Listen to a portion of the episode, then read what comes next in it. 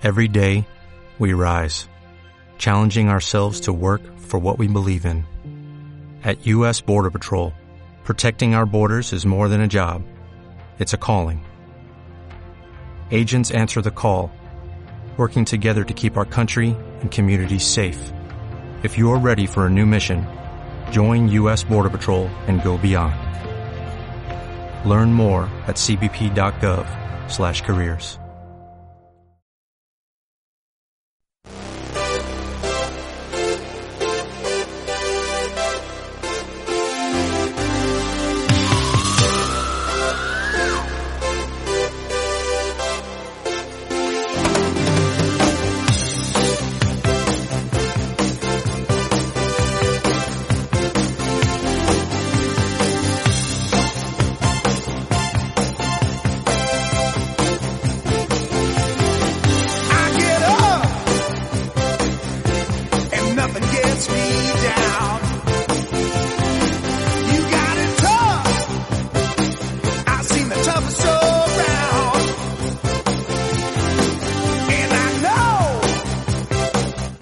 Último episodio.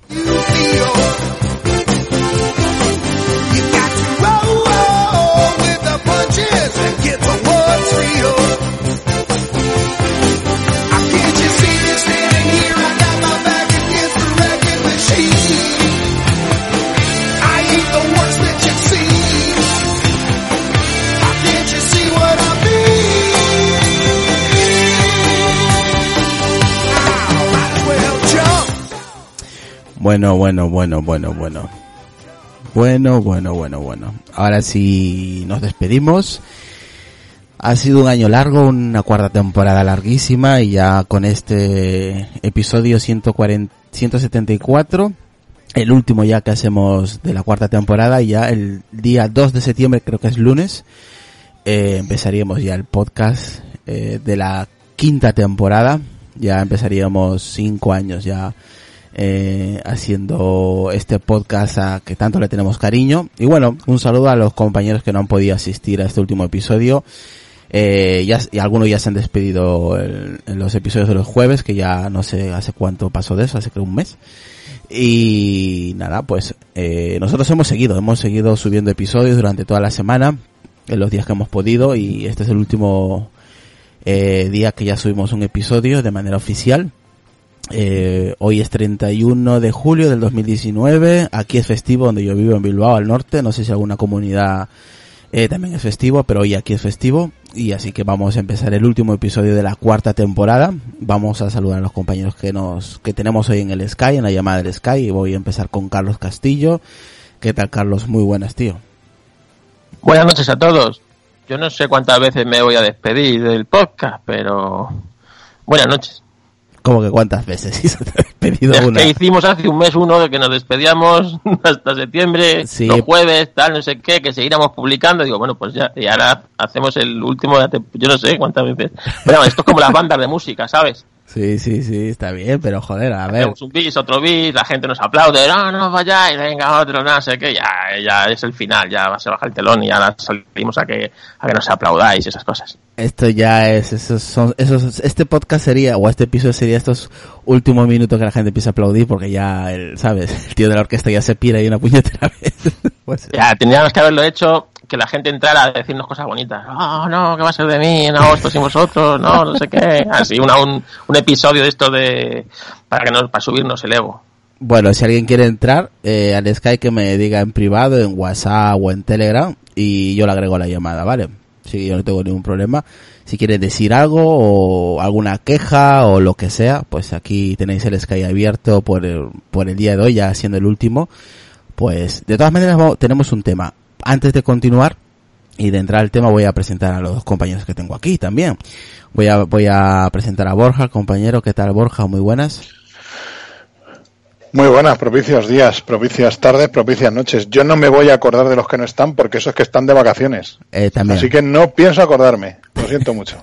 Se- se- seguramente estén de vacaciones Seguramente, por eso, por eso. y pasen de nosotros, ¿sabes? Exacto. De hecho, han pasado de nosotros. dice JB, dice, ya veréis. Que lo lea Carlos Castillo mejor en Telegram, el grupo. que seguramente le va a alegrar si sucede eso. JB pone a las 22.08. Que dimite a Tin, hombre, si dimite Tin, madre mía, si dimite Tin. A mí me da un yuyo, vamos, con lo que le quiera ahora. Que me ha sacado más, bueno, no. Más que nunca. ¿Qué tal, Decar? Muy buenas. Bu- Buenas, no- buenas noches a todos. ¿Preparado para el último episodio? Sí, sí, hoy es fiesta, o sea que sí. Sí, eh, Lucas no sé si llegará a entrar. Hoy eh, ha nacido su séptimo hijo, hija en este caso, Jennifer. Así que un saludo a, la, a su madre, por supuesto, a Mari, ¿vale? Y que por lo que sé, todo ha salido bien. Y nada, pues eh, ya me imagino que Lucas, eh, si puede entrar hoy, pues ya dirá lo que tenga que decir.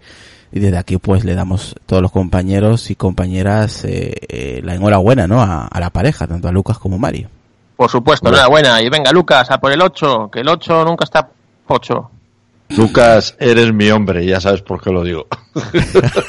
Es que suena, suena mal, tío. Yo cuando lo, le- lo leí hoy en el grupo, Sí, sí, ya sé que se va, que- pero él, ya me entiende. Es que si no, o sea, si no es por Lucas, la, pues imaginaros eh, la natalidad en este país, ¿cómo sería? Claro. Paupérrimo, terrible, o sea. terrible, terrible documento. Todos, todos los pensionistas nos acordamos de Lucas.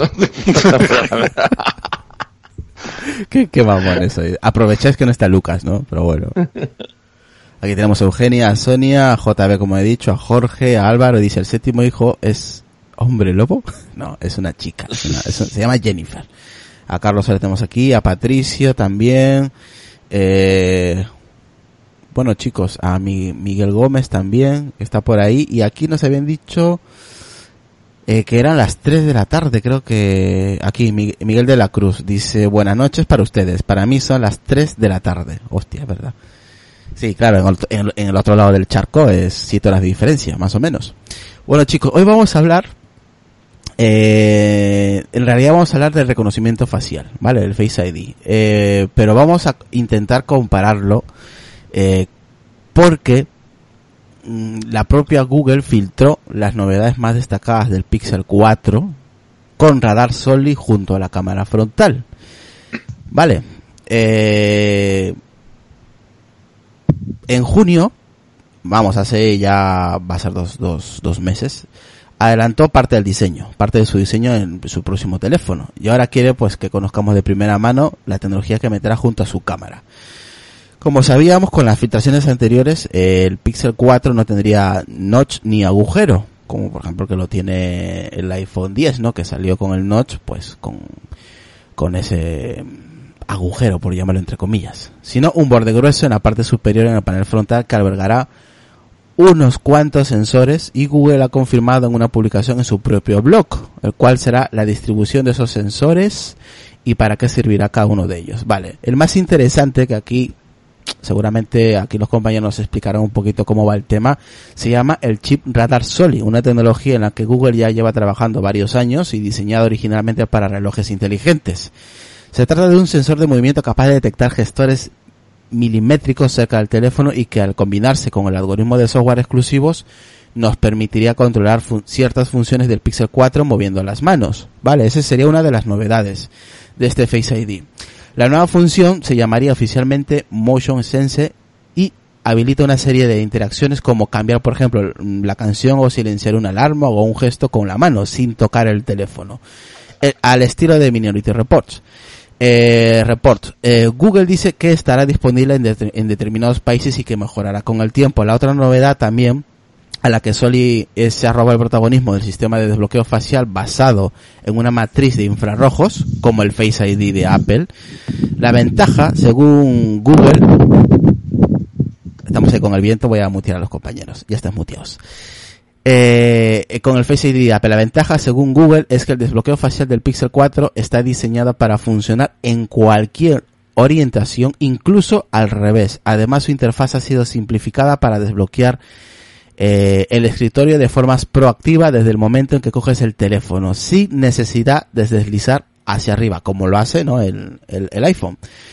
Se espera que este Pixel 4 llegue en octubre en dos tamaños y con pantalla, eh, obviamente dos tipos de pantalla y con doble cámara trasera. Será el primer terminal del mundo con un radar Soli. Y aquí entran los compañeros porque también vamos a hablar de los cinco famosos dólares que Google estaba ofreciendo a personas desconocidas por las calles de los Estados Unidos para, eh, bueno, no, no 5 dólares en, en, dinero, sino en tarjetas, ¿vale? En tarjetas así de, pues eso, de regalo de Amazon o de Starbucks, eh, le daban 5 dólares para que les hiciera pues un, un reconocimiento facial y así poder eh, hacer trabajar a la inteligencia artificial y sea pues eh, trabaje mucho mejor no aunque eso luego lo vamos a explicar porque también vamos a hablar de ese punto.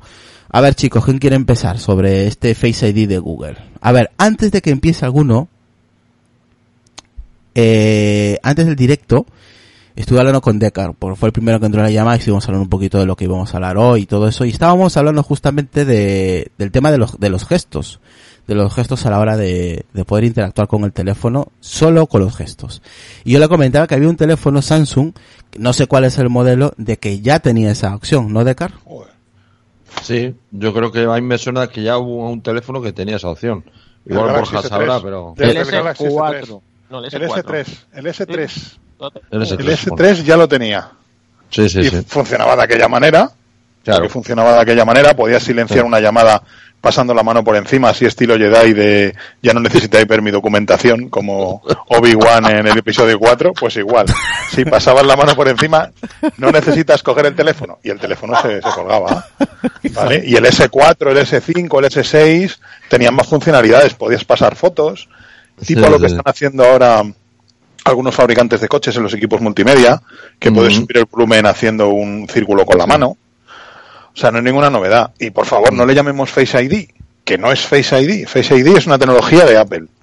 Y esto es un reconocimiento facial, como tienen muchos teléfonos, como tiene el Pocophone que tengo aquí encima de la mesa, que tiene una cámara infrarroja, Sí. o sea, igual, y que desbloquean en cualquier dirección. A mí el Pocophone y el Xiaomi Mi 9T que tengo ahora, que desbloquea con la cámara frontal, desbloquea en cualquier posición. Da igual que lo ponga boca abajo que boca arriba. O sea, todo esto es ¿Y un poco de hype que está creando Apple, eh, que está creando Google, perdón. ¿Y qué te decir, Borja? Eh, eh, ¿Y se, se desbloquea sin necesidad de tocar la pantalla? Eh, vamos a ver, puedes hacerlo con, puedes, puedes configurar el teléfono para que se active el Eso. levantar. Exactamente es. que el iPhone. Yo lo llevo desactivado porque me resulta incómodo. Me resultaba incómodo en el iPhone y me resulta incómodo en Android. Que en cuanto levantas el teléfono se desbloquea. Claro. Porque muchas veces solo quieres levantarlo para Sí, ver la hora. Entonces, lo que hace el Claro. Pocophone es que cuando enciendes la pantalla, pap, automáticamente se desbloquea. ¿Vale? Si lo, si lo quieres programar para que se desbloquee, para que se active al levantar, también lo puedes hacer. ¿vale? Pero bueno, parece que el sistema de Google es un poco más avanzado por el tema este del radar, seguramente eh, las carencias que tienen estos sistemas de, de reconocimiento facial, que es sobre todo los que no tienen cámara infrarroja, es cuando hay mucha luz, cuando hay contraste, cuando hay contraluces muy fuertes o cuando tienes una iluminación muy fuerte sobre la cámara, pues falla. ¿Vale? En el Pocophone menos, en las cámaras infrarrojas menos, pero en el reconocimiento óptico puro y duro fallan bastante. Entonces seguramente el sistema de radar este que ha sacado eh, Google con los Pixel, pues tendrá mejores funcionalidades y prestaciones en estos momentos de, de, de fallo de los otros sistemas. Pero vamos, tampoco es algo que vaya a romper el mercado ni nada ni nada realmente revolucionario, no sé. Eh, Lo que sí me parece revolucionario es quitar el notch. O sea, eso sí que lo digo, que ahora que tengo un teléfono con notch y otro sin notch, uno al lado del otro, es que no veas lo que molesta el notch en ciertas circunstancias, ¿vale? Se nota muchísimo y sobre todo un notch grandísimo como era el que tenía el Pixel 3, que era horrible. O sea, el notch del Pixel 3 era la ceja más grande que ya había visto en mi vida. Era horrorosa. Así que espero que sea una ventaja eso. Yo prefiero que metan un marquito arriba un poco más grande y que no me metan la ceja, por favor. Lucas, ¿qué tal? Muy buenas. Felicidades, enhorabuena. Muchísimas, muchísimas gracias. ¿Qué tal? Aquí vengo un poquitín tarde, pero es que he llegado hace 20 minutos a casa. Entonces, bueno, fue un día largo y duro y una larga espera. Pero todo bien, ¿no? Todo bien, todo bien, todo correctito. Así que ahora está la mujer ahí descansando y relajándose un poquito. Bien, bien, bien, bien. Perfecto, me La, parece correcto. la niña, espero que se parezca a la madre, ¿no? Sí, sí, sí, tiene toda la pinta de que sí, de que otra niña más que se va a parecer a la madre. Menos mal, menos mal. Entonces Bueno. todo va bien. Bueno, nosotros continuamos. A ver, aquí la gente habla, ¿no? Eh, dice JB, el S4 también era una castaña. Eh, dice Jorge Israel, el teléfono que tú dices de los gestos en las pantallas tocando la pantalla del Samsung Galaxy S10 Plus. Dice, lo conozco, lo he trasteado y está bastante bien. Hemos dicho el S3 y el S4, creo que los dos lo tienen. Eh, por aquí dice JB, Google va a sacar su reconocimiento facial dos años más tarde. ¿Qué te parece ese comentario, Borja? Em, vamos a ver, hay que tener en cuenta también el tema de los teléfonos. ¿Qué son los teléfonos Pixel para Google? O sea, realmente no es un negocio para Google. Realmente lo que intenta Google con los Pixel es mara- marcar un poco tendencias y direcciones. Y a veces llega tarde. Joder, tendencias, tío. Sí, sí, por eso Joder. te digo que llega tarde, muy tarde. O sea, ahí el, el resto de fabricantes está, está optando por otras tecnologías de reconocimiento facial, como la misma cámara del Pocophone en un teléfono de 200 y pico, 300 euros, tiene una cámara infrarroja muy parecida, un sistema muy similar al que tiene el iPhone, al que tenía el iPhone 10. ¿Vale? O sea que realmente no está marcando tendencia ya. En algunas cosas sí, en otras no. Yo no sé lo que está buscando con los Pixel últimamente. La verdad que desde que lanzó el Pixel 2 o Pixel 3, que subió, el Pixel 3 subió estrepitosamente el precio, realmente no sé qué está, qué, es- qué pretende con los Pixel. Claro, Porque no son como los teléfonos de desarrollador. Si tú vendes un producto de desarrollador, pues como han sido las Google Glass o otro tipo de productos que ha lanzado Google, lo vendes a un precio mucho más alto, con un kit de desarrollo, y no todo el mundo puede comprarlo. En este caso, tú puedes entrar en la web de Google y comprar un Pixel 3 a la enorme cifra de 900 y pico euros la versión de 128, o sea, algo que está, o de 256, algo, algo que está completamente fuera de mercado comparado con el resto de fabricantes de Android que al mismo precio te dan más. O por eso mismo te cobran bastante menos. Entonces, no sé muy bien cuál es el camino de los Pixel ahora mismo. Si marcar tendencia, de luego, como tú bien dices, llega tarde. Sí, así- eso le pasó a Google con, con los Nexus, ¿no? También. No, los Nexus, los Nexus tenían un precio muchísimo más comedido. Y eran teléfonos muy codiciados por eso, porque eran terminales con muy buenas prestaciones a un precio considerablemente más bajo que sus rivales. Tenían algunas concesiones, como el tema de los materiales, quizá el tema del diseño a veces, o por ejemplo las cámaras, pero sí que ofrecían un 80% de lo que te ofrecía la competencia, pues posiblemente a un 40 o un 50% de su precio A- hasta que empezó también a subir los precios. hasta Ahí. que sacaron los Pixel, hasta que Nexus cambió, migró a Pixel o mutó a Pixel y se acabó lo que muy, muy mala jugada por parte de Google eh, desaparecer Nexus para lanzarse a Pixel. eh. La verdad que los Nexus tenían buen precio, eran buenísimos. A ver, yo creo que tampoco quiere pisar a, a los fabricantes que trabajan con él.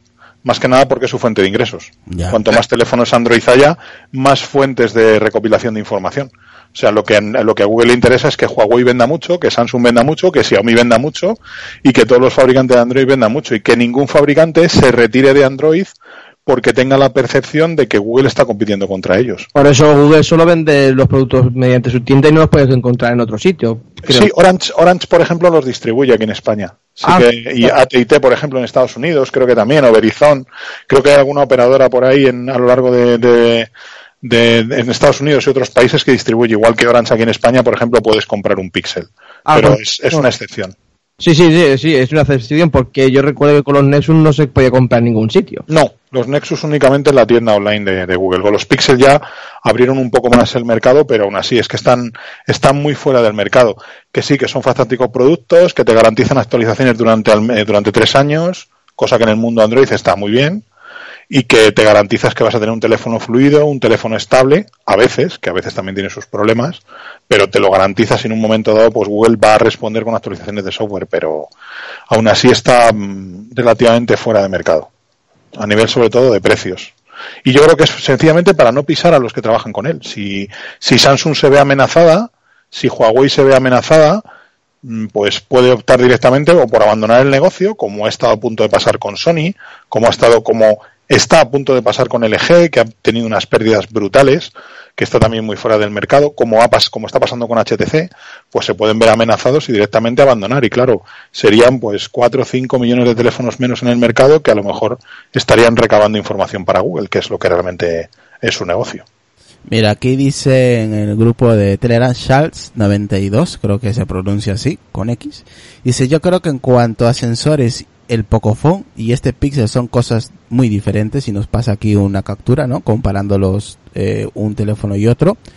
Y también comenta, eh, este Pixel 4, según tengo entendido, es el primer móvil, bueno, en realidad el tercero, del equipo nuevo de hardware eh, Z, el que antiguamente era eh, el HTC. Sí. Sí, bueno, a ver, el tema del Pocophone realmente son muy diferentes en tecnología. Uno es una cámara infrarroja y el otro es un radar, pero a nivel de resultado, de la experiencia que tú percibes, porque la mayor parte de las personas que van a comprar el Pixel o van a comprar el Pocophone seguramente les da igual el sistema de reconocimiento facial que lleve, lo que quieren es que sea preciso y rápido, nada más. Sí. Tecnológicamente es muy diferente, pero la, la experiencia final que tú tienes es muy parecida. A nivel de desbloqueo facial. Lo que sí tiene que hacer Google hincapié es en permitir el desbloqueo facial a nivel de API en las aplicaciones. Yo no puedo desbloquear la aplicación de mi banco, por ejemplo, con, con, con desbloqueo facial. Ah, Tengo yo- que seguir utilizando la huella. Yo sí, por ejemplo, yo... Pues sí, por eh, ejemplo, porque Apple lo tiene integrado. Claro. Pero en, en el caso de Android no. De hecho, durante muchísimo tiempo los teléfonos Android con lector de huellas, eh, los eh, fabricantes hacían su propia implementación.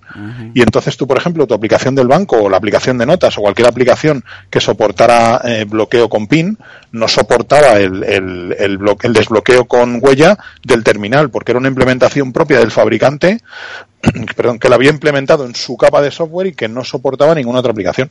Entonces, mm, claro, pues eh, eso es lo que tiene que mejorar Google. Todos estos sistemas de biometría que estén integrados con el sistema, que yo abra la aplicación de OneNote, por ejemplo, o la del banco, o la de notas, o una aplicación de calendario que me permite protegerla con, con un sistema biométrico y me soporte, aparte del lector de huellas, me soporte el desbloqueo facial, cosa que a día de hoy no es posible. Claro, pero por la falta de seguridad. No, por la falta de integración con el sistema operativo. Vale. O sea, Pero- Porque cada que lo fabricante la implementa como quiere. Sí, que en este caso Apple lo tiene integrado en el sistema, como dice Claro, Borja. exactamente. Que es la diferencia. No sé, Carlos Castillo, qué piensa sobre esta noticia del Pixel 4, haciendo un poco la comparación con el reconocimiento facial del iPhone 10, que fue el primero que salió con esta tecnología. Hombre, para empezar, lleva dos tiene dos cámaras de infrarrojos, tiene otra cámara para eh, ayudar a la iluminación de la cara. Me parece que la tecnología la ha implantado o la está implantando bastante bien. Y lo que me gusta o lo que me quiero ver es el radar este, el Soli, que tiene una muy buena pinta. Pero vamos a ver qué tal funciona en un aparato que está a distintas distancias siempre, que no funciona a la misma distancia y que bueno pues que puede ser interesante esa- este, esta eh, implantación de Google. La verdad es que hasta que no lo veamos funcionar, pues es todo elucubrar cómo va cómo va a ser, pero vamos, tiene buena pinta de momento y como dice Borja, si se instala de, de base en el sistema, pues que sirva para poder desbloquear, para poder utilizarlo pues cuando es útil, ¿no? Pues para pagar y estas cosas. Decar. Bueno, pues eh, nada, eh, eh, Google pues sigue el camino que ya inició Apple con la medida biométrica de, de la cara, que es el camino lógico y que no tiene ningún sentido todas las noticias que nos llegan todos los días de las historias con la huella dactilar. No tiene ningún sentido. Es que ese no, no, yo no sé cómo, es que ese verano, yo creo que los medios de comunicación tienen, pues eso, pues tienen que rellenar. Al final hay que rellenar hojas, pero es que no tiene ningún sentido. Sí, yo por poner un ejemplo, mi mujer ya no quiere la huella dactilar. Claro. Ningún sentido. Y ha dicho, "Mm, no quiero huella, a ver, quiero yo, a ver, yo creo que la noticia viene de que, claro, eh, el iPhone 10, el iPhone, sí, el iPhone 10 cuando salió hace dos años, estamos en el XS, sí, en la versión XS. XS. Hace, hace dos años Bueno, va, va, va a ser 10S. Eh, 10S, bueno, va a ser, va a ser en realidad ya, en septiembre haría la tercera generación, ¿no? De, de la versión X, ¿no? La Sí. versión 10. Eh, Se supone que será el 11, ¿no? ¿O qué? sí, se supone que será el eh, iPhone 11. Entonces ya sería Bueno, Apple 11. iPhone 11. iPhone 11. Entonces sería pues la, el, el iPhone 11 ya hablaríamos de tres años, ¿no? Más o menos. Y claro, la noticia es que Google con el Pixel 4 recién lo va a implementar. Obviamente que con una nueva tecnología, en este caso con el radar, que quiero ver si alguno de vosotros sabéis el tema del, del radar Soli, en, en qué trabaja o cuál es la, gran diferencia que, que puede aportar eh, comparándolo con el Face ID de Apple. Es que el radar no es para el desbloqueo facial. ¿Para qué es entonces? Es para el, el- el- Para- los es para el sensores. tema ¿no? de los gestos y movimientos. El radar detecta eh, por frecuencia eh, los movimientos de los dedos, de la mano. Entonces, eso lo son, interpreta. Son, son tecnologías diferentes, pero que están en el mismo espacio, por lo que entiendo. Sí, está la parte de arriba, pero Claro, el radar claro. es otro, es como la cámara, es otro, es otro aparato, o sea, es otro componente que está ahí al lado, junto al micrófono, por lo que veo, o al altavoz, y, y- y lo que hace esto es, pues como un radar, es decir, te lanza una, una frecuencia y, y entonces al, al mover las- los dedos, por ejemplo, es, tú alteras esa frecuencia, que te esto es ultrasonido, no sé si irá con Funciona, ultrasonido. funciona en 60 gigahercios. Estoy mirando Sí, sí. aquí la, la página de Wikipedia del Project Soli, que eh, lleva Google con esto desde 2016, ¿eh? desde 2016, y funciona en la frecuencia de 60 gigahercios. que es una O sea, pasada. que o es sea, una que- pasada. Sí, uf, una pasada es eso. ¿eh? Y eh, entonces al- esto detecta cualquier movimiento, entonces esto lo interpreta con, en unas ondas electromagnéticas que el software es capaz de interpretar y supuestamente según este programado, pues por ejemplo, si pasas así la, con la mano, pues él interpretará que es pasar al- a, otro, a ot- a otra aplicación o si estás viendo la página web, pasar a otra web y tal. Entonces puede ser interesante pero bueno, esto implantar, una cosa es la teoría, otra cosa es cómo se implanta y la verdad es que puede ser complicado, ¿no? Porque un ra- es- es- estos radares, claro, no siempre está a la misma distancia el objeto del radar, Claro. eh, pueden in- interactuar con otros otras cosas alrededor, es decir, si estás con otra persona, pues sus manos o las tuyas, no sé, es eh, yo creo que la implantación es complicada, por eso, bueno, ah, está bien que sea de prueba y esto es muy interesante. Abre un nuevo abanico de posibilidades para hacer con el, con el teléfono. Lo que pasa es que yo lo veo un poco incómodo. Esto pasa un poco como cuando comentamos el tema del iPad, de que no tiene ratón y estar siempre con el brazo levantado manejando la interfaz. Pues hombre, yo creo que esto del, del manejo por gestos, quizá en ciertas cir- circunstancias sí pueda ser cómodo, pues como lo que comentaba del Galaxy S3, ¿no? O el S4, que pasabas la mano por encima y, y silenciaba la llamada o la colgaba, no recuerdo muy bien, creo que se podía configurar. Entonces creo que sí será un tema puntual, que no va, no va a cambiar la forma en la que usemos el terminal. Porque está claro que no vas a ir en el metro ahí, estilo Tom Cruise, con el, con el brazo, con los brazos en alto, manejando el móvil mientras el resto del vagón te miran como diciendo este tío que se ha desayunado esta mañana, ¿no? Entonces, y, y en la oficina, pues imaginaos lo que puede ser en una empresa ahí, 15, 20 personas en una oficina, eh, manejando el teléfono ahí con gestos que parece pues que están jugando prácticamente a, a piedra, papel, tijera, ¿no? Entonces, yo creo que va a ser una cosa puntual, ¿no? Donde esté, ahí donde estén los AirPods y, y su doble tap. doble tap. ya está. Sí, no, el toque es y al final, eh, mirad, con las cámaras de reconocimiento facial me pasa un poco igual. Eh, hay veces en la que el reconocimiento facial no funciona por el motivo que sea, porque no tienes y, y pasa en el iPhone y pasa en el Pocophone y pasa Sí. en cualquier teléfono que tenga desbloqueo facial, pues Sí. que la parte frontal está sucia, que, que no tiene unas condiciones de iluminación correctas o lo que sea. Por ejemplo, las cámaras de reconocimiento facial, como la del Xiaomi Mi 9T que, que tengo aquí, esa no funciona cuando tiene, si te has registrado con gafas normales, cuando te Mm. pones unas gafas de sol, no te reconoce, Mm. porque no es una cámara infrarroja que puede ver más allá de unas un cristal de gafas oscuro, o el reconocimiento de iris que tienen los algunos eh, terminales y tablets de Samsung, pues te pones unas gafas de sol y no te reconoce, o ciertos reflejos en los cristales de las gafas no te reconoce el iris. Por eso el reconocimiento facial por el iris prácticamente se ha abandonado porque da muchísimos problemas, igual que el reconocimiento facial por infrarrojos. Y yo creo que esto es un, el, el, el, el tema del radar, no sé si será útil, eh, como bien decís, en el caso del reconocimiento facial, creo que no actúa nada, que no hace nada, que será una cámara infrarroja, y al final recurres a un lector de huellas. O sea, a mí la idea de quitar el lector de huellas no me parece bien tampoco. O sea, yo creo que el lector de huellas es un complemento más. Yo- Eh, yo- todas- eh, si tiene los dos sistemas, mejor. Lo del radar Ese- puede utilizarlo para el- la detección de movimiento de los ojos, ¿no? Podría utilizarlo. No lo sé. Uf, Pero como se entere la Guardia Civil que ese teléfono tiene un radar, ya verás. Sí, no, pero yo, yo creo yo que no, que hemos hablado muchas veces lo suficiente del tema del Face ID que eh, con gafas de sol de diferentes formas a unas distancias de la leche te reconoce, ¿eh? Sí, Face Con ID diferentes gafas de sol, ¿eh? Sí, con el del Pocophone pasa igual. Es, yo creo que el reconocimiento por infrarrojos es, es de lo mejor. El reconocimiento por cámara está mucho más limitado, pero claro, también Yo hay tengo, mucho- cam- yo tengo gafas polarizadas, polarizadas y me reconoce. Sí, sí, Además, o sea- es difícil no reconocerte. No, No, pero soy muy guapo, ya lo sé. Pero quiero decir, quiero decir que, que, que a nivel técnico, llegar a, a esa precisión y esa capacidad que te permita usar la tecnología despreocupándote de ella, ese es el nivel, ese es el nivel Apple, ¿no? Que te despreocupa. Realmente a mí, es que yo Esto, eh, yo se me ha olvidado todo el tema este. Yo sé que el teléfono hace esa función, pero hace ya mucho tiempo que se me ha olvidado.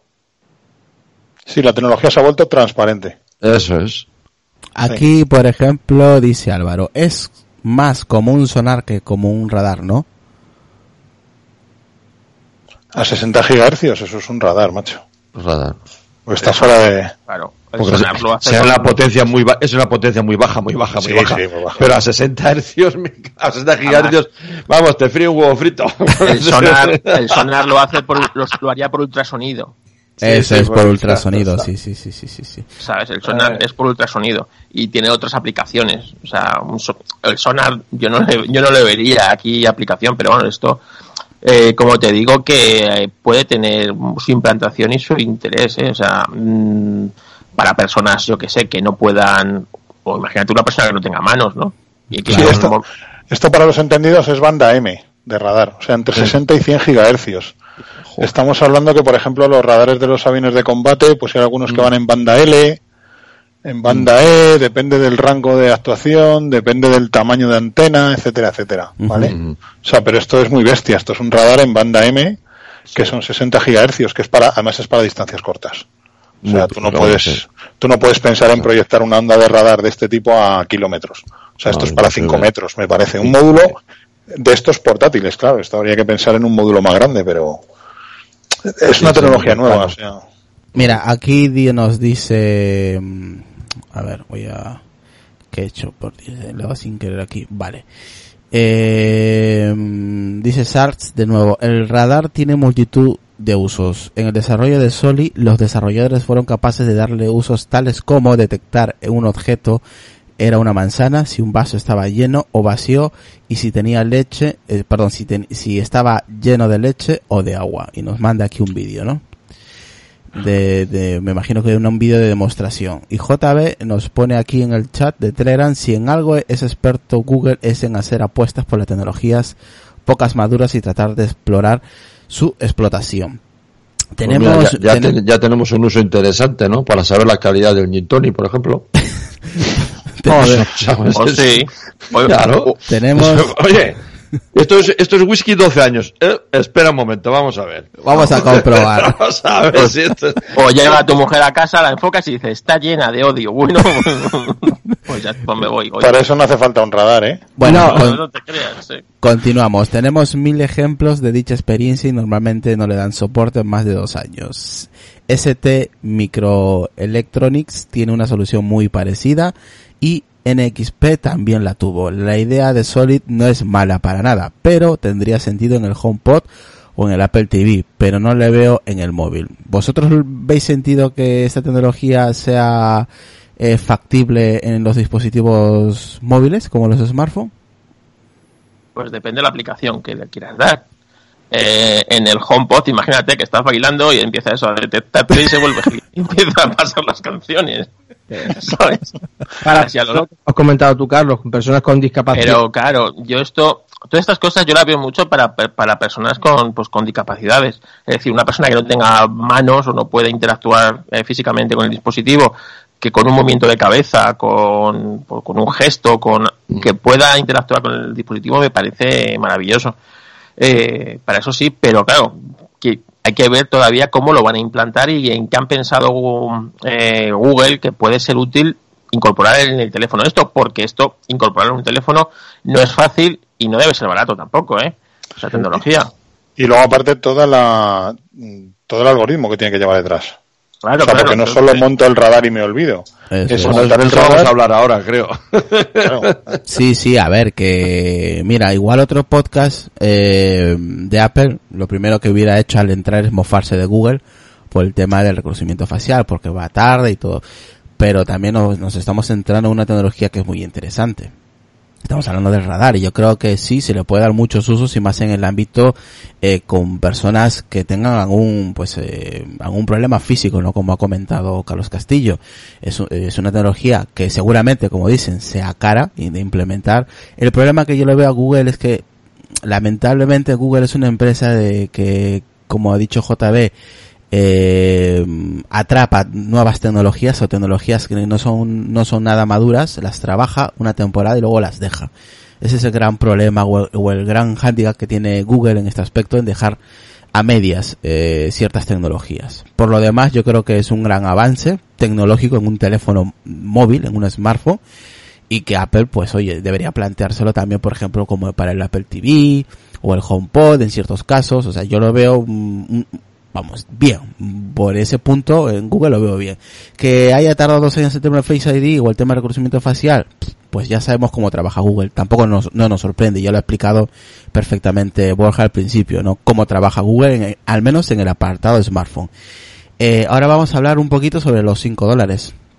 Eh, esta noticia eh, también la vi, la vi hace un tiempo Decar y quiero que, si quiere, eh, le explicar un poquito en qué se basa esa noticia de los 5 dólares Google y el reconocimiento facial. Si quieres explicarlo. Sí, bueno, el hecho de que dan una tarjeta, ¿no? De, de regalo, no, no es que te dé 5 dólares, sino que dan una tarjeta de Te da regalo. una ¿no? tarjeta de regalo de Amazon o de Starbucks. sí. Ah, sí, eso es. Eh, para, eh, bueno, entrenar el, me imagino que será a base de fotografías, entrenar el, el reconocimiento facial, ¿no? Bueno, eh, desde luego es un aspecto nuevo el, el pagar por los datos personales, al final no deja, tu rostro no deja de ser un dato personal, y bueno, añade un tema nuevo del pago por, por el uso de los datos personales que puede abrir un frente muy interesante, ¿eh? En ese aspecto veo interesante. En otros aspectos, pues bueno, eh, eh, que ya que estamos eh, con la prensa de la inseguridad y, y otros aspectos de la seguridad paranoica, ¿no? De que nos venden, de que siempre nos vigilan, pues parece que Google no nos vigila porque paga por, por las caras, ¿no? Pero bueno, me parece una- un tema que eh, por lo menos es explícito, claro, y bueno, eh, eh, yo creo que abre un, un nuevo campo interesante en el que, bueno, te pueden, que, que puede ser para a futuro, oye, que se, eh, cuando se está valorando tanto los datos personales, que al final para estas mega empresas es dinero, pues es muy justo que en las próximas políticas de privacidad eh, no, no tengas ningún tipo de problema con tus datos personales, a no ser que tú los cedas y te paguen por ello. Exactamente. Carlos. Bueno, por lo menos, por lo menos te pagan. Que ya está bien Eso es. que las empresas cojan los datos y los usen. No, no, su- no, por eso lo estoy diciendo, que, que bueno, eh, eh, tiene su, su tema un poco técnico, bueno, pero dentro de lo que cabe, al final todas las tecnologías de este tipo hay que entrenarlas, bueno, pero que abre un aspecto interesante en el sentido de que, bueno, que hay un cierto pago por, por el uso de tus datos personales, lo cual yo creo que es muy interesante. Sí, a mí me parecería bien, por ejemplo, lo que salió ayer la noticia de que eh, Apple utiliza también pues en el en Siri, ¿no? Para ir aprendiendo cosas y Mm. lo que decían, pues oye, pues a mí eh, que lo hagan para aprender me parece bien, pero que oye, es que pues yo sé, pueden abrir un, un programa de gente voluntaria o que se le pague Eso a la es. gente por coger sus datos, ¿no? Eh, Mira, y, y Apple lo tiene muy fácil porque te puede meter dinero, por ejemplo, en la cuenta de iTunes. Sí, es muy, es además- muy sencillo. para las tecnológicas esto es calderilla, porque realmente es, calderillas y sobre todo pues Y legalmente están totalmente cubiertas. exactamente Porque al final es un contrato, al final no deja de ser un contrato. En el que tú cedes tus datos o tu Eso no sé es. qué para el estudio este y ya está. Y habrá mucha gente que pues, le parecerá loable y lógico y otros que pues que no queremos que no lo hagan y ya está y ya está y, y punto. Pero eh, aunque sean cinco, a mí hombre que te paguen cinco o una tarjeta de cinco dólares eh, me parece bueno que es como algo simbólico no Eh, realmente Pero bueno, abre, abre, abre, es algo, abre. es- es algo simbólico. Pero vamos, vamos a ver, lo que tenemos que tener claro es que los datos personales se van a restringir y se están restringiendo ya sea eh, por políticas comerciales de las empresas que, que algo es algo que ahora vende al final todo el mundo todo el mundo ahora le, le preocupa la privacidad no solo a Apple sino a todas las empresas sino que legalmente también se va a restringir y las empresas van a tener mucho más limitado el, eh, se está restringiendo la GDPR toda esta historia se está limita- limitando mucho por las empresas el uso de datos personales entonces, el, eh, digamos que este tipo de cosas eh, demuestran que estas limitaciones son efectivas y que eh, las empresas poco a poco se van a ver obligadas en cierta manera a este tipo de iniciativas. Menos, menos Facebook que menos Facebook que no vive de tus datos anonimizados. Facebook vive de tus datos personales, que es muy diferente. Mm. Porque tienen Sí, que pero, conectarte con otras pero en la práctica, Borja, ya verás como con el tiempo se van a ver obligados a hacer lo mismo, ¿eh? Ya, Pues pero, entonces será, pero- será el fin de Facebook entonces. sí, pero es que, claro, Facebook vive de eso. Sí, Y- pero, No, no, pero al final, pero al final eh, eh, por una forma, ya sea por praxis, ya sea de forma legal, eso se les, se les va, se les va a ir restringiendo. Claro, pero por ejemplo, como yo como anunciante, imagínate, yo eh, Sí. eh, que Facebook tenga todos esos datos tan masticados es genial para un anunciante porque va a- directamente al, al target de su, de su producto. Es decir, y lo que yo no entiendo es, claro, el, el problema es que esa- esos datos se los hemos regalado gratis a esta gente. Hasta ahora. ¿sabes? Entonces, claro, pero eh, es eh, lo que yo no entiendo que eh, esos datos sea ilegal el, el acceder a, o sea, no el acceder a ellos, sino el es que, claro, no, no sé cómo explicarlo. Tú como anunciante, lo, lo mejor es que vayas más, lo más directamente a tu, a tu público objetivo. Y, y claro, con, con esto, pues ahora mismo es muy difícil, ¿no? El, el según qué datos. Pues imagínate, tú antes podías elegir raza, sexo, religión, e incluso nivel de estudios, nivel político, o sea, afinidad política, o sea, había una cantidad de datos que era abrumadora y, claro, podías sectorizar muy bien a quién iba dirigida tu campaña. Hoy día, muchos de esos datos no es, no es legal el, el, el- el y cada vez va a ser y cada vez va a ser más restringido. Entonces yo pienso que ahí Facebook va a tener que repartir y va a tener que eh, a llevar otro tipo de relación con el usuario y, que- y las empresas mm, las empresas que, que compran publicidad en Facebook eh, pues bueno también van a tener otro tipo de tarifas probablemente ¿eh? Me Todo ima- esto me imagino- va a llevar a un cambio en el modelo publicitario de una forma de otra va a llevar a un cambio el modelo publicitario Me, me imagino que obviamente lo que estés hablando del tema de la privacidad, reconocimiento facial, va todo dirigido a lo que estamos hablando, ¿no? Que es el, el tema de, ¿no? De los, esos simbólicos 5 dólares que Google eh, te ofrece a cambio de tu rostro, básicamente. Pero eso, Israel, eh, la noticia esta, hay que verla un poco más allá del hecho en sí, porque esto yo creo, lo que hemos estado hablando, con, lo que hablábamos ahora, ¿no? que yo creo que es interesante, no solo porque yo creo que abre y demuestra que todo el tema de datos personales y todo esto está cambiando. Ujú. ¿Entiendes? Y porque esto no lo hace este Google porque es el arma, la hermanita de la caridad, ni, evidentemente, ni nada de esto. Pero es evidente que la relación entre usuarios y grandes empresas está cambiando y eh, el hecho de que, como, como dice Carlos, es algo simbólico, pero no deja de ser algo que cambia. el- Claro, es, el- es, es, yo te doy y tú me das, que es diferente. Eso es, no es dame, dame, dame y yo, Eso sabes, te doy mi servicio, que es gratuito entre comillas, pero yo por, por, por lo bajini te voy quitando Con, información. con permiso de telefónica y eso, pero vamos, sí. ¿Os acordáis de la cuarta plataforma? Sí, sí, sí. Ya deben, deben ir por la séptima, ¿no? Eh, Borja, ¿por qué van? ¿Por la séptima o por la cuarta? ¿Por cuándo van? No estoy autorizado a hablar Ah, sobre vale. ese tema. por, por contrato, no está autorizado por contrato. Pero esto de los datos, claro, es que la minería de datos eh, es tan mm, fructífera y es, ahí hay tanto que rascar y tanto, tanto dinero que es, es que es poder, claro. El- lo que os comentaba yo esta mañana, el documental este de El Gran Hackeo, que bueno, ya nosotros sabemos de qué va, pero mucha gente... Nada es privado en Latinoamérica se llama. ¿Eh? En Latinoamérica se llama Nada es privado y en España el gran hackeo. Sí. El Gran Hackeo, bueno, que habla del caso de Cambridge Analytica, ¿no? Que como, claro, esa empresa eh, tuvo acceso a, a tantos datos y como... El acceso de rebote Sí, a, sí, través pero de un bueno, ter- a través de un tercero.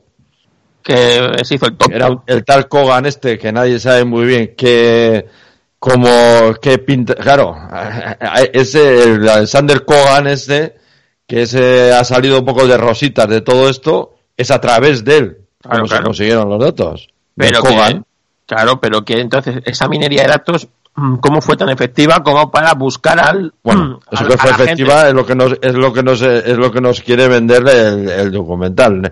Pruebas eh, científicas sobre eso no hay ninguna. pues, O sea, Ya, claro, no vamos a suponer que 200 millones de habitantes de un país eh, no, o sea, no, no me vendas eso, Carlos, porque no, eso no, eso no me lo vendas. o sea, que no, te lo vendo, pero si es que no iban a por 200 millones, iban ju- justamente a por, a por un target muy concreto y como tenían todos esos datos, pues iban, iban a hacer lobby sobre ese target de, de gente y es O así. sea, y, y- y- cambiaron eh, la- el curso de la historia, ¿no?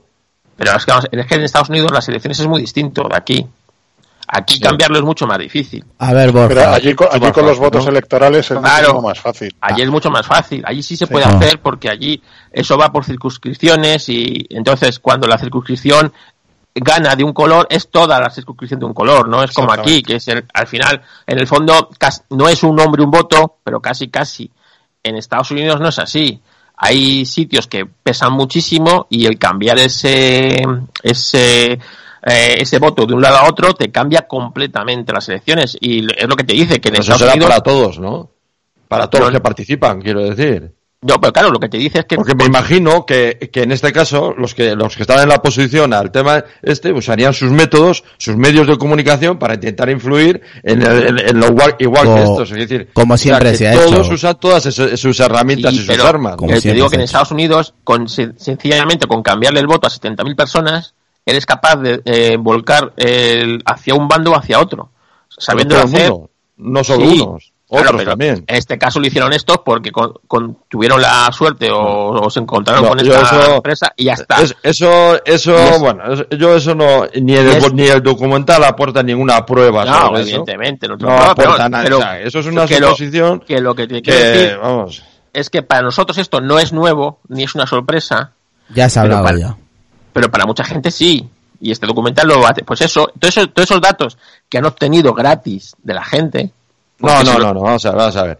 Cambridge Analytica no ha obtenido ningún dato de la gente porque Cambridge Analytica le llegó los datos a través del Alexander Kogan, que este, que había obtenido un permiso especial de Facebook. Facebook por una institución educativa. Claro, sí, sí. ¿eh? O sea, vamos a hacer las las cosas como, como son. Y que Alexander, Alexander Kogan este se ha ido de rositas de todo esto, cuando yo creo que habría que investigarle, pero claramente, porque estoy seguro que este, cuando le dio los datos a, a Cambridge Analytica, no fue por su cara bonita, porque es un tío bastante feo. Entonces, no, no creo que hayan mucha historia. Claro, es que, eh, eh, y aquí, bueno, yo no os voy a eh, decir ni lo que son los datos, ni lo, eh, esa Les empresa era millones. una empresa, yo creo que más que nada de marketing, y, y sabió vender muy bien, porque le, le llegó, no sé, no sé cómo, se puso en contacto con Alexander Kogan, o, el Alexander Kogan, no sé cómo, qué quiso hacer con esa información, que en un momento dado yo creo que se dio cuenta lo que tenía, lo- la cantidad de información que había obtenido, eh, y quiso sacarle un rendimiento económico a esa, a esa historia. El Kogan. Claro, gratis. bueno, de pues, gratis nada. im- imaginaros eso hecho con esos pocos datos. Tú imagínate el poder que tiene Google. Sí, sí, no, Google o Facebook o Twitter, claro que tienen, tienen un poder y, y- y que se dedican a, a venderte publicidad de alguna manera o de otra, tratan de venderte publicidad y, y tratan de usar esos datos para meterte publicidad. A Otra ver qué dice- que realmente A ver qué dice Borja, que está calladito, que lo veo muy calladito. Venga, Borja. No, os estoy escuchando con atención, ¿vale? Porque jo, es que la- las redes sociales se han convertido en un instrumento más del poder. O sea, les, les estamos poniendo la información en bandeja. O sea, antes tenían que pelear por conseguir la información y ahora se la estamos regalando. Y además estamos en un, en, una, en un nivel tecnológico ahora mismo en el que se puede tratar toda esa información y sacar jugo, y sacar el máximo jugo posible a toda esa información que es el Big Data. Entonces yo creo que en el caso de este de Cambridge Analytica y demás, esto está claro que es una jugada política, una jugada a nivel de poder directamente. Y Sí, antes era serie el de- poder que era, por ejemplo, los- todas las naciones, me imagino que tenían sus ti- institutos de estadística, que es, digamos, entonces, hasta este momento tenían el poder más eh, controlado de tener la información y elaborar estadística que servía directamente al poder, y ahora hay empresas que pueden llegar a tener tantos o más datos que, que un instituto de estadística de un estado, ¿no? Sí. Bien. Pero bueno, quiero decir que en cierta forma nos repartimos más el poder. Claro, y que hemos cambiado, hemos migrado, hemos mutado esa Internet de principios de los 90 que nos prometía sueños de libertad de expresión y sueños de, de conocimiento infinito, hemos migrado a una Internet en el que lo que nos prometen es eh, un control absoluto de nuestra información personal, un control absoluto en, por parte del poder y el poder gestionar de la mejor manera posible a la masa, al, al A pueblo. ver, que, que- que yo, sí, yo estoy en parte de acuerdo con lo que estás diciendo tú, Borja, pero que no que quede claro que el, el documental este y, otra, y otras No lo he visto, similares eh, no he lo que proponen eh. es la censura de Internet, ¿eh? No. Lo que, lo que, te- lo que proponen en el fondo estos, estos documentales es la censura de, de la red. Eso es, lo- es la solución que, entre comillas, ellos proponen, ¿eh? Y lo, y, y lo que tú tienes tienes razón, porque esa, esa, esa internet también la conocí yo. Yo también, y en, y en ese sentido tienes razón. Pero el asunto que hay que luchar es en seguir teniendo esa libertad. Seguir teniendo esa libertad para que los usuarios, en la forma que sea, en la forma y de expresión que sea, puedan seguir expresándose. Pero lo que, lo que están intentando es ir a todo lo contrario, ¿eh? Y lo que rezuma ese documental y mucha gente que opina igual que ese documental, en el fondo es que nosotros, el pueblo en general, no tenemos la capacidad suficiente para enterrarnos, que somos tontos de alguna parte de nuestro cuerpo y que necesitamos que nos cuiden, que nos, que nos eh, vigilen, que nos... O sea, en el fondo lo que rezuma es un total, un te- digamos, eh, un, un sentido totalitario de, la información, eh, eh, que, o sea, no es, no es, no te lo dicen claramente, no te lo dicen, pues claro, evidentemente no te, no, te dicen, no, proponemos un sistema de censura dirigida, no, eso te lo dicen, pero en el fondo, en el fondo es lo que, lo que rezuma toda esa historia, ¿eh? ¿Por qué? Porque Facebook tiene mucha información, entonces ¿por qué? ¿Qué es lo que propone realmente todos esos periodistas que salían ahí de medios tradicionales? ¿Qué proponen en el fondo? Pues que limitar el poder de Facebook, o el poder de Twitter, o el poder de Google, lo que están proponiendo es limitarlo. ¿Por qué? Porque están amenazados su propio poder, el suyo, claro. Al final Carlos Castillo nos ha llevado a su terreno, si es que de verdad. Dice Sonia, joder, al final tendré que verlo. Yo no lo he visto, pero este tema ya lo hablamos el año pasado cuando mm, reventó este tema las votaciones y, y creo que hicimos un especial sobre, sobre este tema. La verdad que fue un escándalo. ¿eh? Eh, pues el que lo quiera ver, pues ya sabéis el nombre tanto en Latinoamérica que se llama eh, Nada es privado y en España. Pero, en realidad, pero en realidad es que fue una cuestión que aún Facebook, que yo no voy a defender aquí a Facebook para nada, ni a Mark Zuckerberg, ni, ni a nada de este estilo, pero en realidad fue una cuestión que sí que tiene una responsabilidad Facebook, desde luego. Pero desde luego ahí está el- el- la figura del Alexander Kogan este, que vamos, que el- la responsabilidad de Facebook era que no sé por qué, con el rollo este de, de que era de una, universidad, le dio el poder de recolectar esa información de una forma eh, irresponsable, pero desde luego no es que, eh, digamos, eh, eh, Facebook es- estaría haciendo, en este caso, en este caso, estaría haciendo, digamos, no sé cómo, eh, un trabajo de Cambridge Analytica, ¿no? El Cambridge Analytica fue, fue un cuarto invitado en esta, en- en esta historia, que puede haber sido cualquier otro, vamos. Bueno chicos, ¿qué opináis entonces sobre estos 5 dólares de Google? ¿Os parece bien, no? Al final es un, es un trueque, ¿no? Claro. Simbólico, pero sigue siendo un trueque. Oye, la gente cuelga su foto de Instagram gratis, ¿no? Pues si Google te paga, Sí, bueno, te da una tarjeta de canje de 5 dólares, pero bueno, al menos ahí, como dice... Eh, oye, vamos a darle la foto a Google y nos da la tarjeta de regalo de algo, pues ya está. No, en este caso, en ¿por este qué? caso es para mejorar el reconocimiento facial de Google. Por ejemplo, cuando te escribes a una red social, de alguna manera, una red social diferente de las que conocemos ahora, aparte de tu usuario o contraseña, a partir de ese punto, que para re- eh, eh, entrar en esa red tienes que dar alguna información, si contra más datos des, pues que te paguen de alguna forma. Pues yo qué sé, es, es una forma de pago. Al final debe, debe, si que estás de acuerdo, es una especie de contrato al final que haces con, Vamos a ver, con el ¿alguien, servicio. ¿alguien recuerda antes de que llegara Gmail al mercado lo que costaba un servicio de correo electrónico equivalente? Carísimo. Porque parece que nadie se acuerda. Y yo sí, recuerdo sí. que lo único que había era Hotmail que te daba 2 megas de almacenamiento, 2 megas, Y no gracias. gigas, megas y gracias. Sí.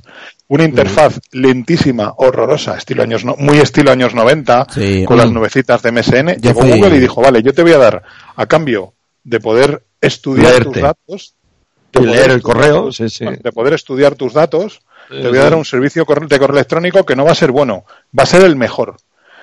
No, te leer el correo, te leían el co- te- te- automatizado, pero te leen el correo. automatizado y anonimizado, pero abrían el Sí, sí. correo y eh, pues establecían una serie de patrones para ofrecerte productos en consecuencia.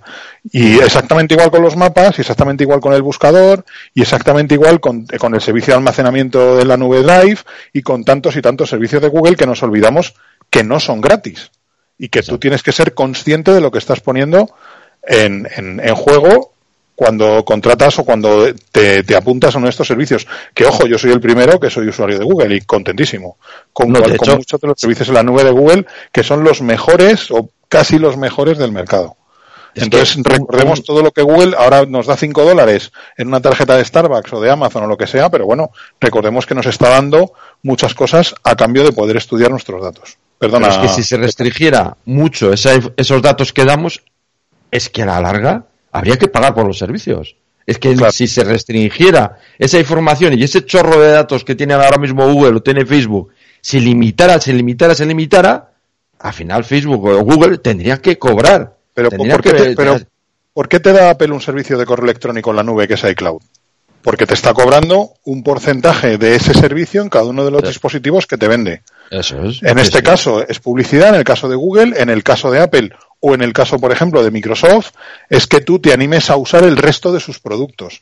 O que para acceder a ese servicio tengas que tener uno de sus productos, como es el caso de está Apple. vendiendo el 365 como churros, ¿eh? Eh, ¿eh? Es que es muy buen servicio por el precio está que ofrece. vendiendo, pero sí, está vendiendo, o sea, es un servicio que se paga, o sea, con dinero contante y sonante, y se está vendiendo como churros. A mí El- me lo vas a decir el- que tenemos 102.000 usuarios en Office 365. Es por eso, sí, sí. No, no, y, y, y- y esto es lo que donde, dinero. y ¿eh? donde estaba yo, donde estaba yo trabajando, se, se ha metido a saco, ¿eh? Y Ahí. las licencias, y y una licencia de Office 365 personal cuesta, yo estoy pagando, me parece 99, que son ¿no? 9,99 al mes, que son 99 dólares. 99 al año. Si lo pagas que te dan 5 cinco o 6 cuentas. Cinco es que, cuentas. eh, cinco cuentas, ¿vale? Sin embargo, el servicio Office 365 para empresas es considerablemente más caro.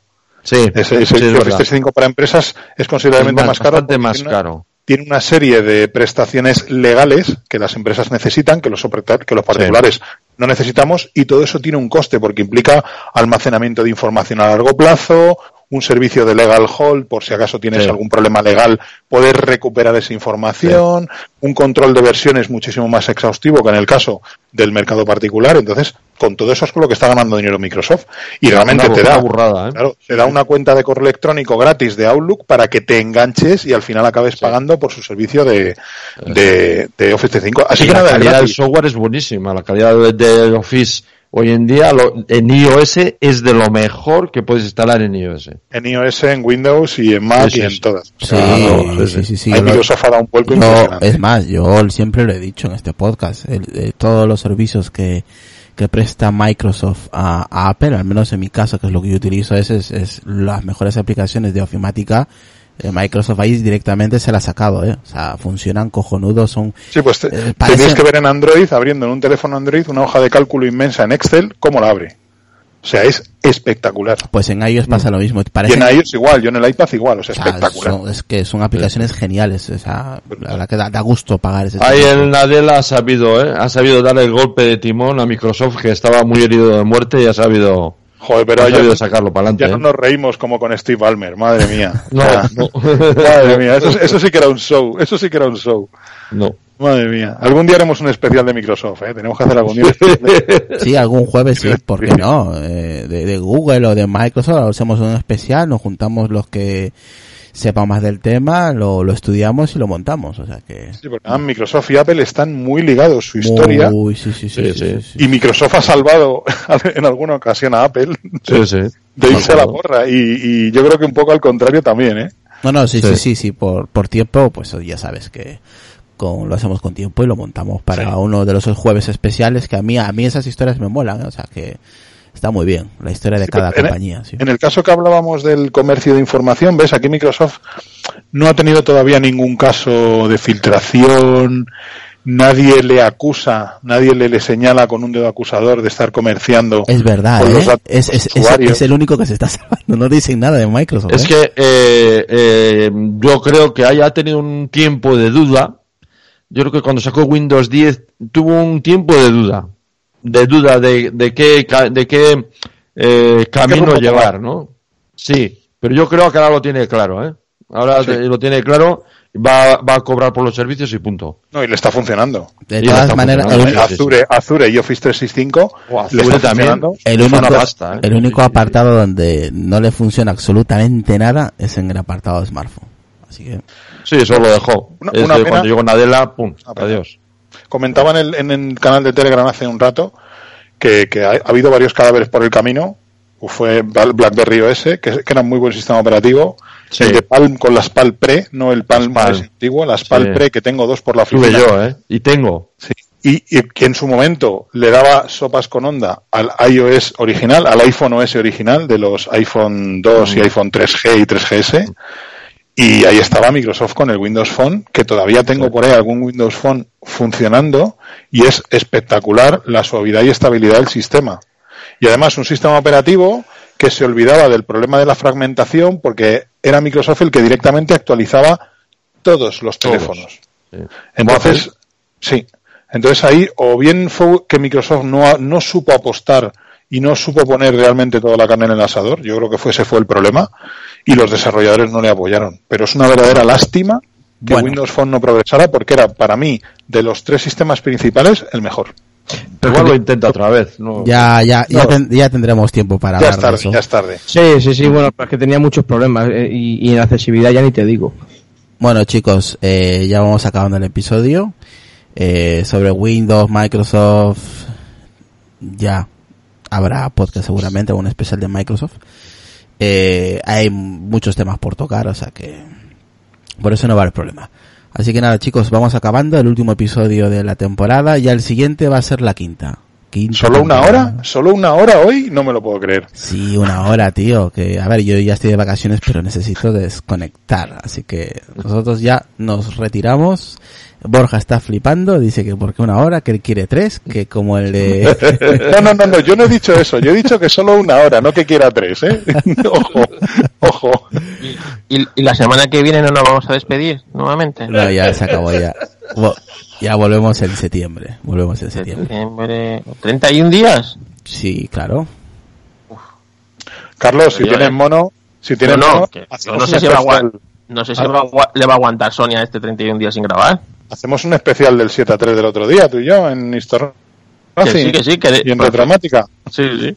Que de todas maneras, que decimos de que Google pague por los datos, pero que Sonia nos pague por aguantarle a este tantas horas, es, eso también deberíamos empezar a valorarlo, ¿eh? Eh, hay que empezar a valorarlo. Sí, Yo sí, vuelvo sí, a sí, reclamar el jamón otra vez. Vuelvo a reclamar jamón, que no me ha llegado. No me ha llegado. Ya. en lonchas, te lo mandamos en lonchas. Bueno, sí, mira, mejor, así no tengo yo que cortarlo. Un trabajo que me ahorro. Pues es raro que no te haya llegado, porque nos, nos ha llegado a todos. Hay uno de Seur que se está chupando por ahí los dedos y se ha comido el jamón en la furgoneta. O sea, Saludo para todos los repartidores que siempre andan ahí currando como unos cabrones ahí curra y curra todo el puto día, así que un saludo para todos ellos, sea de, de la empresa que sea. Que seguramente alguno, digo yo, que nos escucha, algún repartidor. Seguro, seguro. Sí, Ah. por estadística, alguno. Sí, por eso, por estadística, alguno seguramente está, tiene que trabajar todo agosto con todo el calor, así que desde aquí le damos mucho, muchos ánimos. Y nada, que para eso tiene episodios eh, antiguos que te- por ahí tenemos que son, pues eso, ¿no? Que se pueden escuchar, eh, que son atemporales, vamos, así que será por episodios. Bueno, chicos. Sobre todo el de, la, el de la Tierra y la Luna, que nos quedó fetén, fetén. Sí, la verdad que le ha gustado mucho. También hemos tenido suerte porque lo hemos compaginado con el aniversario de los 50 años. Y la verdad que pues eso, la gente pues es... Espero, espero que Apple saque un, un face, un, ¿cómo es? Un, un watch face. Un watch Es- face de. ¿no? Honor- con honor a, a los 50 años. Ah, ¿no? 50 aniversario sería lo suyo, ¿eh? Si no, está, si no estaría en otras cosas, pues sería lo suyo, desde luego. Aquí dice Sonia, sí, te- eh, tenemos repartidores oyentes de Seur y de Amazon, que yo sepa, dice Sonia. Pues, pues saludos para ellos. Vale. Ah, De Amazon que trabajan hasta los domingos. Por eso, por eso, gran trabajo que hacen. Que no os enteráis, dice Sonia. Bueno, pues sí, agradecer a la gente que ha descargado el episodio del especial que hicimos por 50 años eh, de la Tierra a la Luna, que hicimos un especial. La verdad que salió muy, muy, muy, muy chulo. Y nada, eh, agradecer a los compañeros, a Sonia también, estuvo ahí detrás apoyándome, ayudándome con el tema también y con los compañeros que estuvieron. Así que nada, chicos, eh, espero que tengáis buenas vacaciones, buen agosto. Yo paso ya a retirarme. Eh, creo que hemos cumplido y que nos merecemos un pequeño descanso de 31 días. Eh, yo a ponerme al día de series, que alguna serie tengo por ahí al día, algún documental por ahí, eh, por ver. Y nada, chicos, así que nada, nosotros cortamos. Carlos. Bueno, habría que decirles a nuestros oyentes que la temporada que viene les vamos a subir la cuota al doble de este año. Ah, es- ah, es Eh, verdad, Este año no se ha costado nada, el año que viene a Pelia no se irá costando nada de nada. Sí, bueno, lo único que vamos a estar en, en Patreon, ¿no? ¿Cómo se llama? Patreon, ¿no? Patreon. Patreon. Patreon, Sí, para, para mandarle a Borja un jamón ya. No, a mí mandame, a mí mandame unos chicles de estos energéticos que yo los pruebo y ya que nos patrocinen. ¿Vale? Eso es que nos patrocinen durante el año. Hacemos el a pelearnos más que patrocinio, pero no lo voy a decir. Nada, Carlos, venga, despídete ya. Que Pues ya- nada, que ha no- sido un placer estar aquí con vosotros, eh, que me ha rido mucho esta tem- estas temporadas, esta en especial, y que nada, pues eh, vamos a coger fuerzas para la temporada que viene, que será la quinta temporada en el que vemos que Apelianos va siempre subiendo de calidad, de nivel, y, nada, y un placer estar con todos vosotros, los compañeros, los de los que hemos estado desde el principio, los que los nuevas incorporaciones, y nada, os desearos a todos unas felices vacaciones y nos vemos en septiembre. Decar. Pues nada, eh, yo también voy a coger unas vacaciones porque ya, ya era hora. Y, Hija de puta. Joder, la gra- Pero si ahora, ahora no hay viajes del inserso, ahora en verano. y las obras están en bajo Las mínimo. obras están, no, hombre, no, que va. Vente a Madrid. Paso ya en la playa. Pues bueno, eh, te recomiendo, si vas a revisar series, series te recomiendo la de Manhunt, una bomber. Y, y bueno, ha sido un, un placer, eh, como siempre, estar aquí y bueno, compartir estas noches eh, tan agradables eh, con todos vosotros. Pues nada, nos vemos en, en septiembre. Gracias, Decar, Carlos. Lucas. Pues nada, poco más que han dicho los compañeros, a disfrutar del veranito, que es cortito, el mes de agosto pasa bien rapidito, y eso, ¿no? A disfrutar de la playa y de lo que se quiera y a esperar a la nueva temporada, que será como siempre mm, mejor que la anterior. Así que nada, mm, feliz verano. Eh, gracias, Lucas. Borja, venga. Yo también te voy a recomendar series, Israel. No Verano somos, azul. no, te voy a recomendar Verano Azul, la última temporada de Farmacia de Guardia, que va, es el despiborre. no somos un podcast de series jodidos. Venga, ¿cuál? cuál- Oye, eh, mira, la, la otra vida, podías ponerte. Oye, mira, pues eso, mira, eso sí que, me- eso sí que molaría. cuál? la, la otra Un vida. podcast de series. Claro, No, a pelearos en serie, ya tenemos el nombre. A nadie se le ha ocurrido, ¿que no? Joder, No, que va, estético, que va. pero estético y crítico, ¿eh? Joder, si yo No, tengo- no. Mira, si yo, si, si no Becar, si, si te pones así, hablamos de Crónicas de un Pueblo. Ah, ya, de- eso sí que eran Eso, series, eso, eso sí eso. que eran series, eso sí. Vamos, sí. Eso ca- sí que sería los camion- camioneros. Camioneros, tío, Curro Jiménez. Qué level, Sí. qué level. Madre mía. Pero esos son. Ta- Todavía los podéis ver, ya sabéis, en, en la página esta o la aplicación de televisión española. Todavía, todavía, creo que se pueden ver allí. Serie de Santa Teresa de Jesús con Concha Velasco, esas, esas. Esas eran las buenas. Si no en filming, que ahí tienen toda la, la cosa antigua de, de España, ¿no? Sí, sí, apuntaos, apuntaos a- al Spazflix este que ha sacado el de Enrique Cerezo con todas las películas españolas. No Ay, sé cómo ay, se ay. llama. El servicio este. sí. Pues nada, felices vacaciones a todos. Yo solo digo que cuando todos estéis regresando de vacaciones, yo me estaré marchando. Entonces seré yo el que me ría. No hace falta que nos lo digas, ¿eh? Digo yo. Para eso me voy a chupar aquí todo el mes de agosto, ¿eh? yo sí, yo. ¿No? Yo he empezado ayer las vacaciones. Hacemos uno tú y yo, un, un- podcast tú y yo. Bueno, fu, puede salir de ahí cualquier cosa. No, me imagino que aquí los compañeros a un episodio publicarán en sus respectivos podcasts. Yo desde luego que no. Tiro la toalla. Me ha costado llegar, eh. Siendo sinceros, eh, me ha costado ya. Ayer, el, el último episodio, no sé si igual la gente se ha dado cuenta. Eh, ayer mi forma de hablar, yo lo escuché y estaba reventado. Se escuchaba mm, ya con bajos, bajos ánimos. Disculpar si me habéis escuchado así. Hoy estoy un poquito mejor porque he descansado ya. Hoy día no me levanté a las cinco y media, no iba a trabajar y estoy un poquito más mm, eh, más relajado, ¿no? O más descansado, un poquito más eh, despejado sería la palabra, ¿no? Pero bueno, y ya como es el último episodio, tenía que hacerlo, aquí estamos, ya hemos acabado la temporada, la cuarta temporada y nada, sin, sin más, pues eso, que, que disfrutéis de vuestro verano para los que podéis y los que no, pues mucho ánimo y que ya sabéis dónde estamos, aunque estamos de vacaciones, pues nos podéis contactar por Twitter, por Telegram, por WhatsApp, por donde queráis, ¿vale?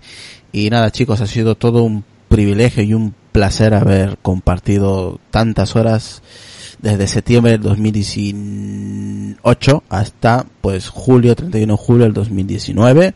Han sido grandes episodios, muy entretenidos, unos buenos, otros regulares, otros mejores, ha habido de todo, así que nada, un saludo para los compañeros que no han podido estar, a los que han, se han eh, sumado eh, como nuevos compañeros en esta temporada, que la verdad que son unos crack, saludos para cada uno de ellos. Nosotros ya acabamos esta temporada, así que nada, un saludo a cada uno de vosotros y vosotras. Chicos, un placer. Hasta el septiembre. Igualmente, feliz verano. Adiós. Chao, chao, hasta septiembre.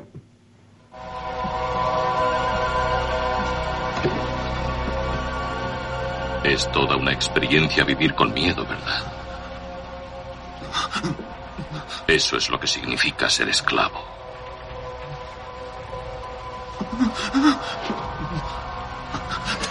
Yo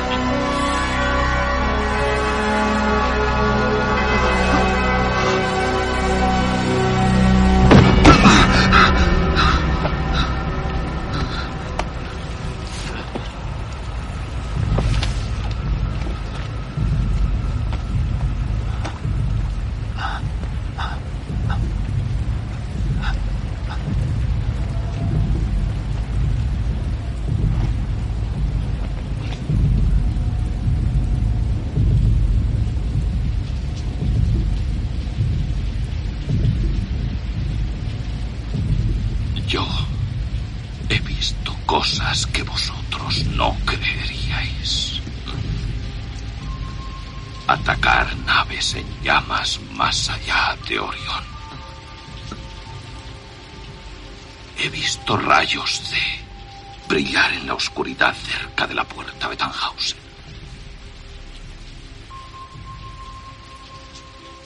Todos esos momentos se perderán en el tiempo. Como lágrimas en la lluvia.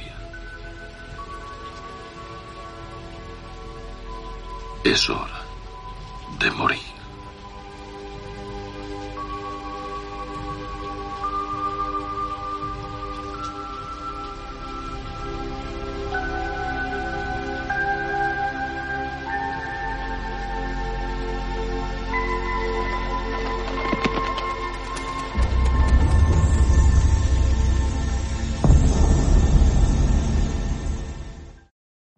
Every day, we rise, challenging ourselves to work for what we believe in.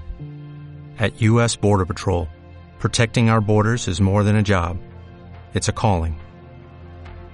Agents answer the call, working together to keep our country and communities safe. If you're ready for a new mission, join U.S. Border Patrol and go beyond. Learn more at cbp.gov/careers.